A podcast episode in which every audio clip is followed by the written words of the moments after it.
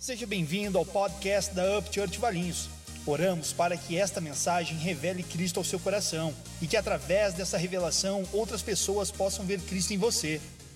Você já parou para pensar a respeito de receber um hóspede na sua casa? A respeito, vamos supor, você está lá e de repente chega final do ano, Natal.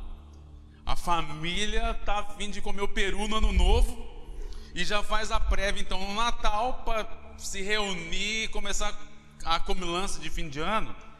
E bom, é que a minha família mora perto, então não preciso viajar e não preciso ficar dormindo na casa do Betão e da Ju. E ninguém precisa vir para nossa casa. Mas a gente sabe que às vezes tem parentes que moram longe, né? Né? Existem parentes que moram longe, então daí o que, que faz? Vamos fazer uma viagem, né? Vamos fazer uma viagem, vamos viajar para casa da avó, para casa da tia, sei lá para quem. Ok, para quem vai, é do tipo, cara, vai ser muito legal. Tipo, vai, eu vou, dessa vez vai ser a férias. Para quem está lá do outro lado que recebeu a notícia que vai receber a família toda, sabe que vai receber a família com todas as suas qualidades que a família tem, cara, eu, eu imagino, eu, eu não, nunca tive esse prazer, né? Porque a gente mora tudo perto da nossa família. Mas, tipo, cara, eu acho que a cabeça, o cabelo fica em pé. Tipo, mano, onde eu vou acomodar todo mundo? Aonde que, de que jeito que vai ser? Será que eu vou, vou, vou ter que correr atrás de colchão? Vou, vou ter que comprar 5 quilos de arroz? Sabe? Cara, tudo vai aumentar. Acaba, tipo, de verdade. É bom para quem vai, mas para quem recebe de repente, cara, deve ser um trampo. Vamos ser honestos, não é? Deve ser um trampo, cara. Você mobilizar, tipo, um mês. É um mês. Um mês inteiro. Todo mundo na minha casa. Ronco diferente, chulé diferente. Tudo diferente, shampoo diferente no banheiro. Sabonete diferente no banheiro. Toalha pendurada no lustre. Sabe isso tudo que eu estou falando? Sabe, receber um hóspede não é uma tarefa tão simples quanto a gente imagina. É legal, mas não é uma tarefa tão simples. Então eu queria trazer esse pensamento de receber um hóspede e também de ser um hóspede que vai, né? Porque quem vai, vai para curtir, meu amigo. Não está na casa dele, é, tudo é novo, tudo é festa.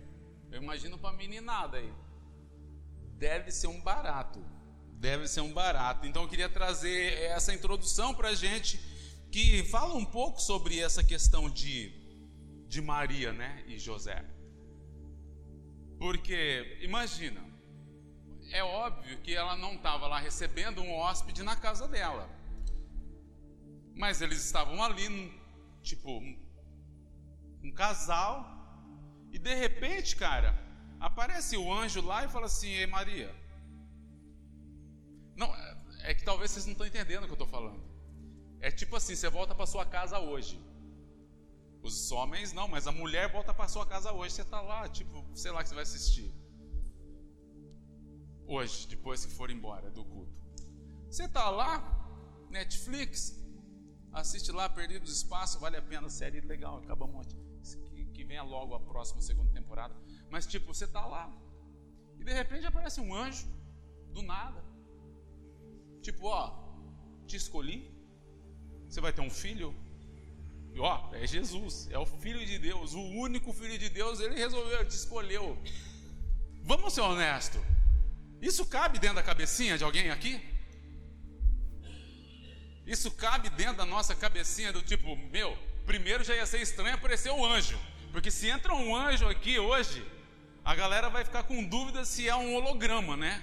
Mas por quê? Porque hoje, é, parte do que eu estou pregando aqui hoje é, é de uma, um trecho de um livro do Bill Johnson que chama A Presença, que vale muito a pena, eu recomendo ler, tem várias reflexões desse, dessa mensagem de hoje que está dentro desse texto. E eu me lembrei quando eu, quando eu puxei essa, essa memória do nome Bill Johnson, me veio uma outra frase dele, que ele fala o seguinte: que eu não quero ser, ele falando da pessoa dele mesmo, eu não quero ser um homem que fique adorando anjos. Porém, eu não quero ser negligente o suficiente para duvidar da existência deles. Porque hoje o cristianismo ele está meio dividido, né? Entre os pentecostais, os calvinistas, os arminianos, os marcianos, os eteanos.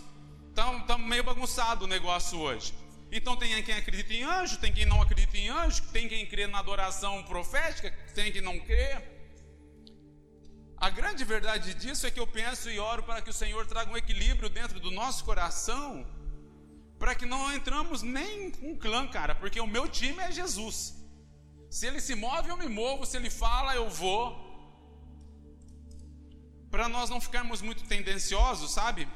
Eu não quero ficar tão tão sério, chato da palavra, que só tem letra, que se o Senhor envia um anjo, eu duvido dele. Vai, dá três pulinhos. Se é um anjo mesmo, dá três pulinhos. Tá, então se, se é um anjo mesmo, faz a dancinha do Fortnite. Estão melhorando. Sabe, fica colocando questão para ver se o anjo é o anjo. Mas eu também não quero ser um cara que o anjo apareceu, oh, anjo do Senhor, aleluia, sabe, essa coisa toda. Vem anjo, Senhor, envia o anjo, mas tem que ser naquele canto. Bota o anjo de guerra lá, o anjo do, do rifle lá. Que ponto foi que a igreja perdeu o equilíbrio, cara? Que ela ficou tendenciosa a grupos. Quando foi que a gente se perdeu?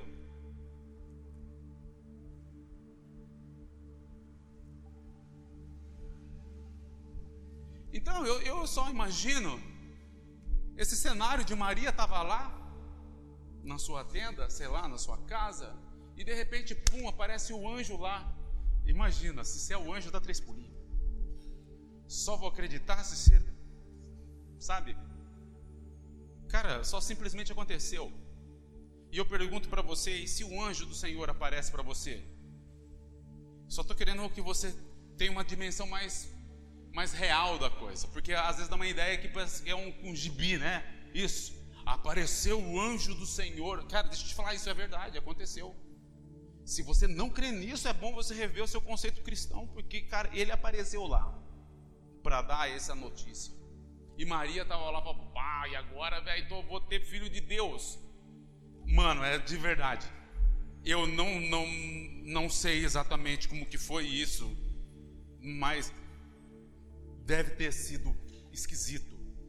Não sei quantos dias, quantos minutos ela demorou para recuperar. E, mano, tudo bem, Deus, a minha família, a gente crê no Senhor, tá, tá, tá, mas entre o Senhor crer, tá aí no céu e vir aqui botar um fim na minha barriga, fala sério, sério mesmo, eu? Não pode ser o meu irmão?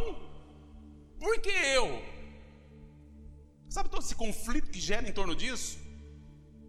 Porque ela, Vamos imaginar, cara, talvez como todas as mulheres sonharam em tipo é, noivar, namorar, noivar, casar, depois ter um filho com seu marido, na vida dela foi totalmente diferente. Ela estava lá, de repente aparece um anjo, cara, não é uma coisa comum. Só quero trazer uma dimensão mais real sobre isso, porque às vezes passou já tantos anos que parece que isso ficou meio que tipo virou meio um conto de fada. E parece que tem muito a ver com, com essa ideia de Maria ter esquecido Jesus lá com 12 anos, por ter se acostumado com a presença do filho. Por fim, eu só penso que Maria teve esses conflitos, sabe? E, e ela ia receber um hóspede chamado Jesus. Ela ia receber um hóspede chamado Jesus e iria seguir uma vida com ele até o dia do seu propósito ser cumprido na terra. E é engraçado que na vida de Maria, ele estava lá participando das atividades do lar, era tipo um filho. Tipo o meu filho que está ali sentado no primeiro banco, a gente está vendo nossa vida. E é claro que por um momento, talvez ela iria se esquecer que Jesus era Jesus, cara, o Filho de Deus, o enviado do mundo. E ela parou de ver Jesus como Jesus.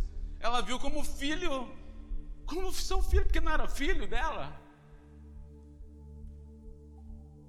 Então nós não temos nem como condenar Maria por nada.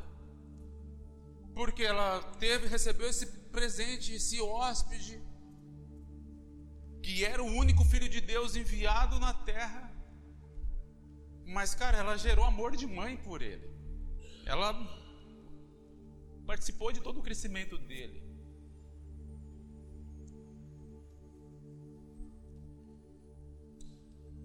Agora imagina, se a missão de criar o Filho de Deus já era assustador o bastante, imagina como ela deve ter sentido o dia que ela perdeu o Filho de Deus, né? Nesse cenário lá de Lucas. Vamos abrir lá em Lucas, só para a gente já deixar aberto, Lucas 2,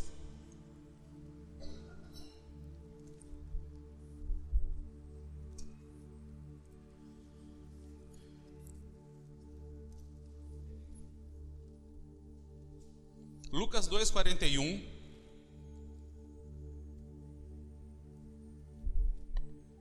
Lucas 2,41, o texto diz o seguinte: Todos os anos, seus pais iam a Jerusalém para a festa da Páscoa. Verso 42. Quando ele completou 12 anos de idade, eles subiram à festa, conforme o costume. Terminada a festa, voltando, é, voltando seus pais para casa, o menino Jesus ficou em Jerusalém, sem que eles percebessem. 44. Pensando que ele estava entre os companheiros de viagem, caminharam um, o, o dia, o dia todo. Então começaram a procurar entre seus parentes e conhecidos. Verso 45. Não encontrando voltar a Jerusalém para procurá-lo. Depois de três dias, depois de três dias o encontraram no templo, sentado é, entre os mestres, ouvindo, ouvindo-os e fazendo-lhes perguntas. O verso 47. Todos os que ouviam ficavam maravilhados com o seu entendimento e com as suas respostas. Agora é top, hein? Verso 48. Quando seus pais o viram, ficaram perplexos sua mãe lhe disse: Filho, filho. Ela não está falando aqui, tipo, Jesus. Você entende? A percepção dela nesse momento era literalmente maternal. Ela não estava vendo Jesus, o Salvador do mundo. Ela está vendo o filho dela, filho que ela ajudou na sua jornada até os seus 12 anos. Filho, por que você fez isso? É a, é a típica coisa de uma mãe, né? Por que, que você furou a TV? Por que, que você riscou a cômoda? Filho, por que, que você fez isso? No caso dele, ele não fez nada disso, ele só não foi embora com os pais, né? Tipo, esqueceu no shopping. Filho, por que você fez isso? Seu pai e eu estávamos aflitos à sua procura. Verso 49. E ele perguntou: Por que vocês estavam me procurando? Não sabiam que eu deveria estar na casa do meu pai? Mas eles não compreenderam o que eles diziam. Verso 51. Então foi com eles para Nazaré e lhes era obediente.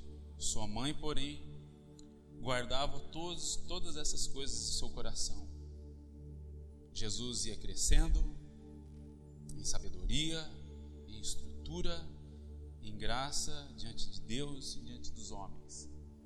Cara, essa pode ser só mais uma história que a gente lê na Bíblia, mas ela pode ser a história que muda a nossa vida. Você entende o que eu estou te dizendo? Lembra daquela frase que eu falei para você? Existe uma diferença entre o que está na sua conta e o que está na tua mão? Isso tudo aqui está na nossa conta. Nem tudo que está na nossa conta está na nossa mão. Porque a Bíblia ela está repleta de verdades sobre você, sobre mim, e está depositada na nossa conta. Mas eu ainda não tenho ela. Porque por vezes eu me aproximo da Bíblia só simplesmente como um livro, ou procurando respostas para o que eu quero ver, essa aí eu acho que é a mensagem número 3 da série A Igreja do Futuro, onde eu falo que Deus está fazendo coisas novas. Ouve lá, talvez vai trazer um entendimento maior. Porque às vezes que Deus está fazendo de novo não é o novo que você espera. Porque lembra, Deus pode te dar tudo o que você precisa. Mas Ele talvez não vai dar tudo o que você quer. Porque entre querer e o que precisa é muito diferente. Mas voltando aqui para a história de Maria, a gente tem esse cenário. Se já não era difícil caber na compreensão da cabecinha dela o fato de ser mãe do Filho de Deus, agora ainda tem que conviver com o fato de que eu fui uma mãe responsável e deixei na festa da Páscoa. Por isso que eles estavam aflitos. Eu acho que era uma mistura de, de, sentimentos. Mano, perdi meu filho. Não, quer dizer, na verdade não perdi meu filho. Mano, perdi o filho de Deus, velho. Você entende isso? Imagina, o, o Diego confia o Mu para mim. Bora, vamos dar um rolê, Mu. O Mu, o Mu agora é tipo é meu enteado, velho. Confiou em mim. Diego falou assim, cara, confio em você, Lu. Vou dar o meu filho para você, para você cuidar. Topa morar lá em casa, amor? Tô melhorando no Fortnite. Já ganhei, né? Tipo, Lu, você pode cuidar do meu filho? Eu falo assim, deixa comigo.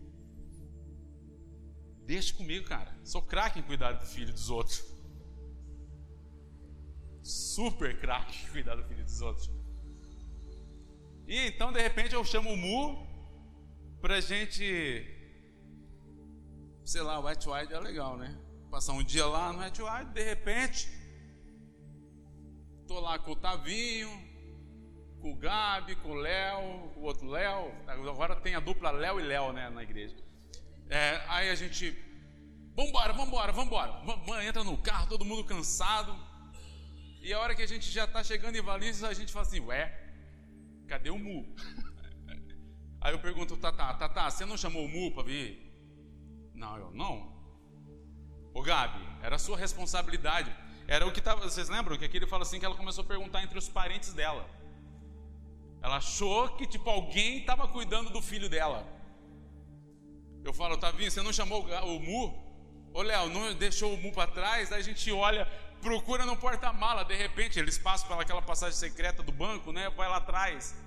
Olha, não tem, cara, não tem, tá zero de Mu lá aonde que a gente tinha ido, vamos voltar para Jerusalém, valeu. Era mais ou menos isso. Se não, se já não pirasse a cabeça de Maria ter o filho de Deus, agora ela ainda estava preocupada de ter perdido o filho dela ou o filho de Deus. Bom, se é o meu filho, eu ainda consigo dar conta. A hora que eu falar para o paixão que eu perdi meu filho, mano, eu vou ouvir muito, cara. Como que você perdeu o Tavinho? Imagina os maridos aí que tem um filho, tá sobre sua tutela, vamos passear. De repente você volta, chega em casa. E aí, bem, tudo bem? Cadê o nosso filho? Só esqueci ele. Na, nada mais, só esqueci ele. Está percebendo? Só quero tentar tornar isso muito prático na nossa vida. tornar isso prático.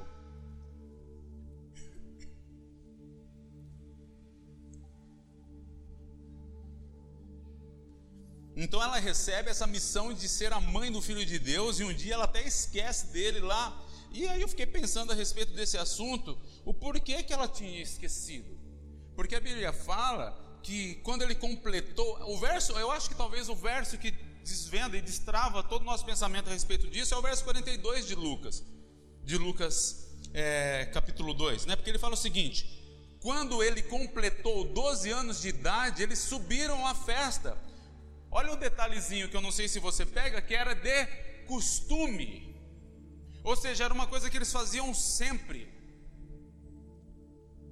E foi nesse momento que eu só estava refletindo a respeito da igreja, a qual eu faço parte dela. Eu, eu tenho que ser um bom mordomo do hóspede que habita em mim, para eu não acostumar com as coisas. Quanto tempo levou para você se acostumar com o cristianismo? Cara, isso é sério que eu estou dizendo. Demorou 12 anos para Maria se acostumar com Cristo. Literalmente demorou 12 anos para ela se acostumar com a presença de Cristo. A pergunta é: quanto tempo demorou para você se acostumar com a presença de Cristo? Ficou normal ir na igreja? Ficou comum ir na igreja? Quando foi a última vez que você sentiu a presença dele vindo, transformando a sua vida? Quando foi a última vez, cara, que literalmente o, o seu estômago borbulhou, cara, com, com borboletas?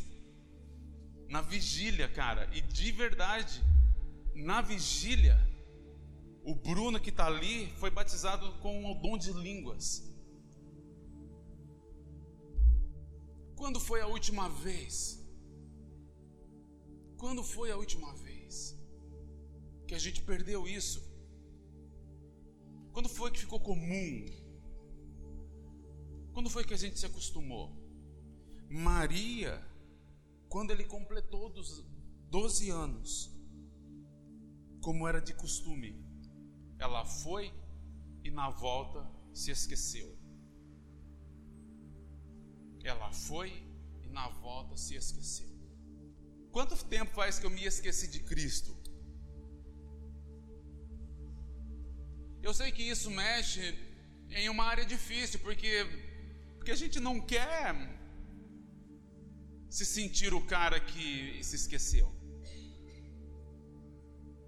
A gente sempre quer ser alguém que está decolando cada vez mais.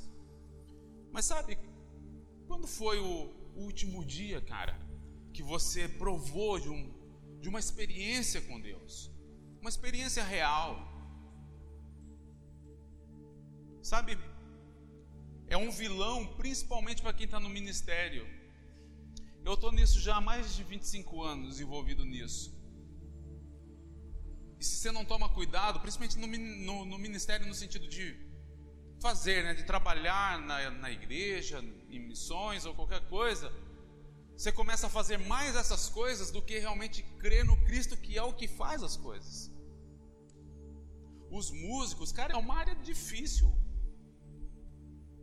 a musicalidade, professor, os mestres. É difícil. Porque ele começa a fazer muito, dá uma impressão que é ele que. A, até tem o entendimento de que, tipo, não, quem está fazendo é Cristo, mas, tipo, a vida devocional já não é mais a mesma do primeiro dia. O envolvimento em aprender os segredos das Escrituras não é mais a mesma coisa. Isso também, imagina, se quem trabalha corre esse risco, imagina quem apenas frequenta uma igreja para receber uma bênção.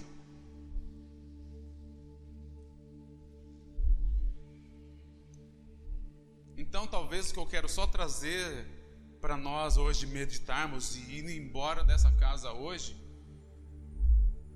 é ter um, um, um sentimento de cuidar bem do hóspede que foi nos dado. Ok, no caso de Maria, o hóspede que ela, que ela cuidava era o Filho de Deus, era Jesus. No nosso caso, o hóspede que habita dentro de nós chama-se Espírito Santo. Ele habita dentro de você, dentro de mim. Em que momento que a gente reconhece isso?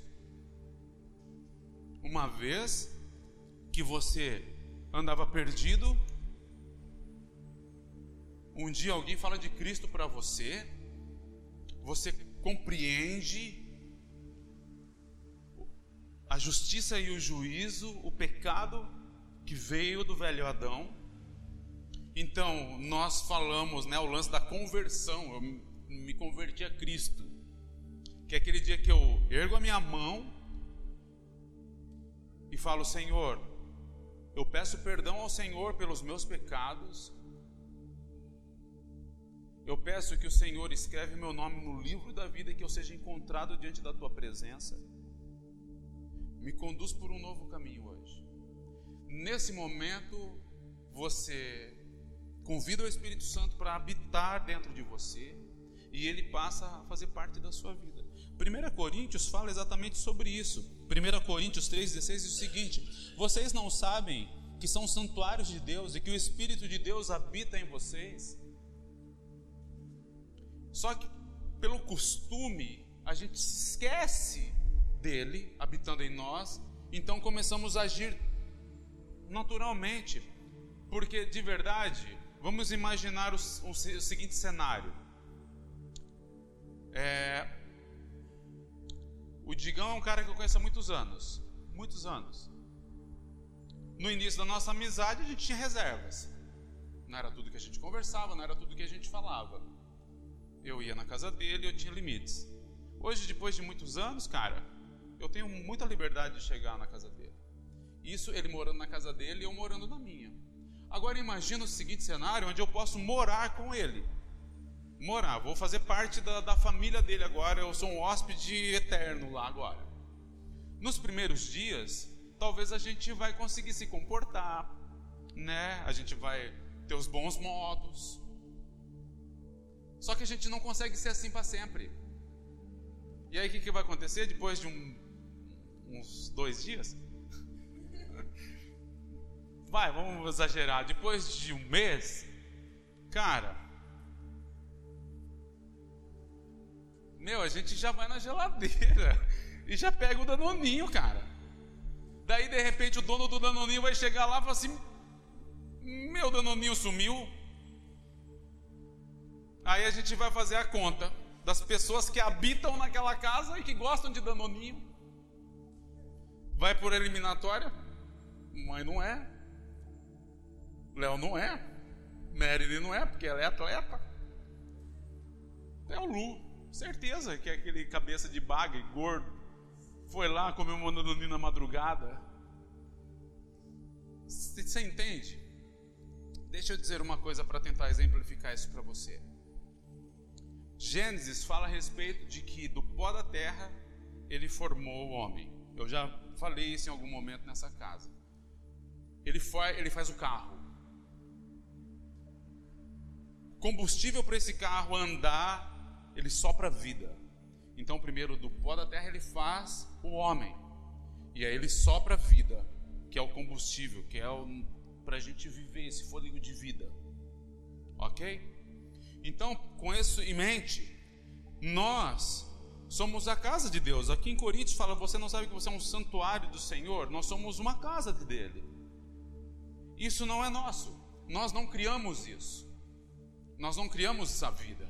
Nós não criamos o corpo. Isso o Senhor criou. E nos deu para viver nisso. Então nós temos uma casa que ele construiu e nos deu o privilégio de viver dentro dessa casa. É como se fosse o seguinte cenário: esse barracão não é nosso, ok? Esse prédio não é nosso, ele é alugado, ele é de uma outra, ele pertence a uma outra pessoa.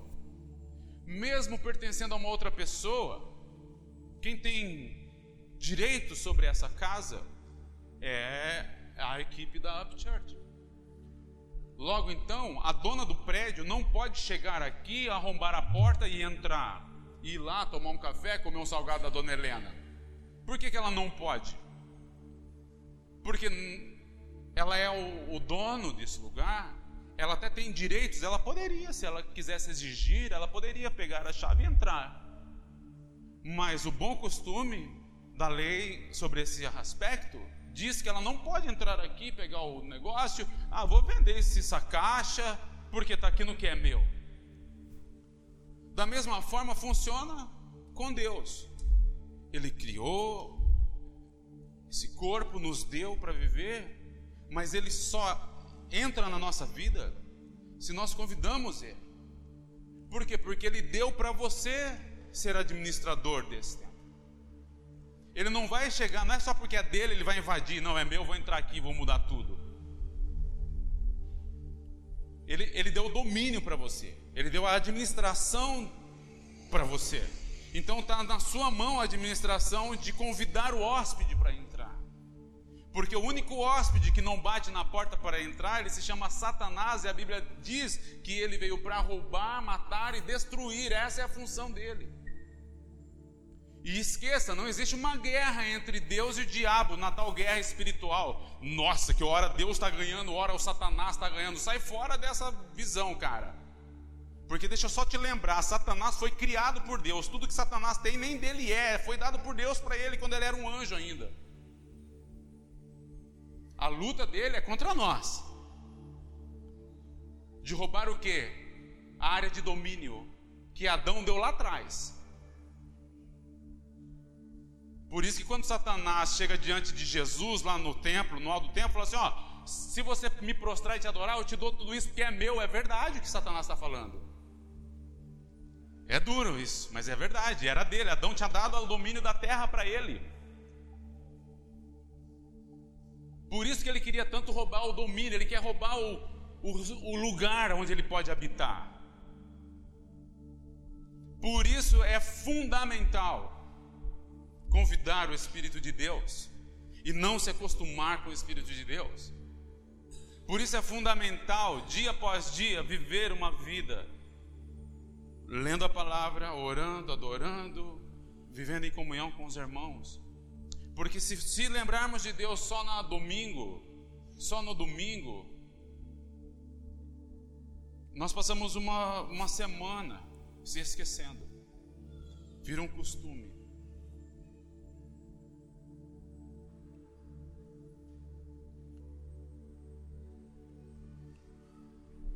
Então são passos que a gente vai dando e que mostra que nós não estamos acostumados com, com o hóspede que habita dentro de nós. Porém, o que acontece? A vida cristã parece que ela se resume. Eu era pecador, agora eu me converti, batizei e agora eu vou esperar Jesus voltar. Se você pensa assim, cara, que vida chata é essa? Muito chata essa vida. Porque sim, ele me convenceu do juízo e do pecado, me arrependi das obras que eu cometia, aceitei ele no meu coração, fui batizado, mas a história não acaba aí, cara, porque ainda tem muita coisa para fazer. Eu preciso, de alguma forma, aumentar o nosso relacionamento, por isso que a palavra nos conduz a virar, a se tornar, né, a imagem de Cristo se tornar a imagem de Cristo. Só que se você se acostuma, você nunca vai se tornar. Você virou mais parte da mobília, sabe? Eu virei mais parte da mobília. Então, se eu posso apenas trazer um, um pensamento para nós hoje, não se acostume com o cristianismo, cara. Não se acostume com o que Jesus fez, faz e está fazendo. Não se acostuma em só vir na igreja. Não se acostuma, cara. Não se acostuma. Volta até aquela sensação, sabe? Uau, cara. Quantos será que estavam empolgados em vir para a igreja hoje ver os irmãos? Uau, estou empolgado hoje. Olá, Jesus está lá. Oh, aleluia. Tinha alguém assim tão empolgado hoje? Ah, que legal! Jesus vai vir. Ou a gente está mais naquela, vamos lá, ver o que, o Senhor vai me abençoar hoje. Vamos ver se o culto vai ser legal. Vamos ver se a banda vai tocar música que eu gosto para me arrepiar. Quando foi que a gente desapaixonou, cara?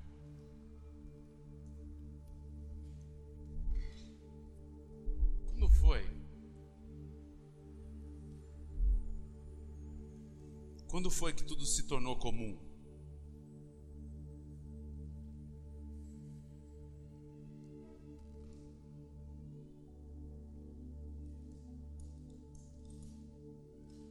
Quando foi que a gente parou de cantar? Senhor, o Senhor é tudo que eu preciso. O Senhor é a vida que eu preciso. O Senhor é o ar que eu respiro. O Senhor é tudo para mim.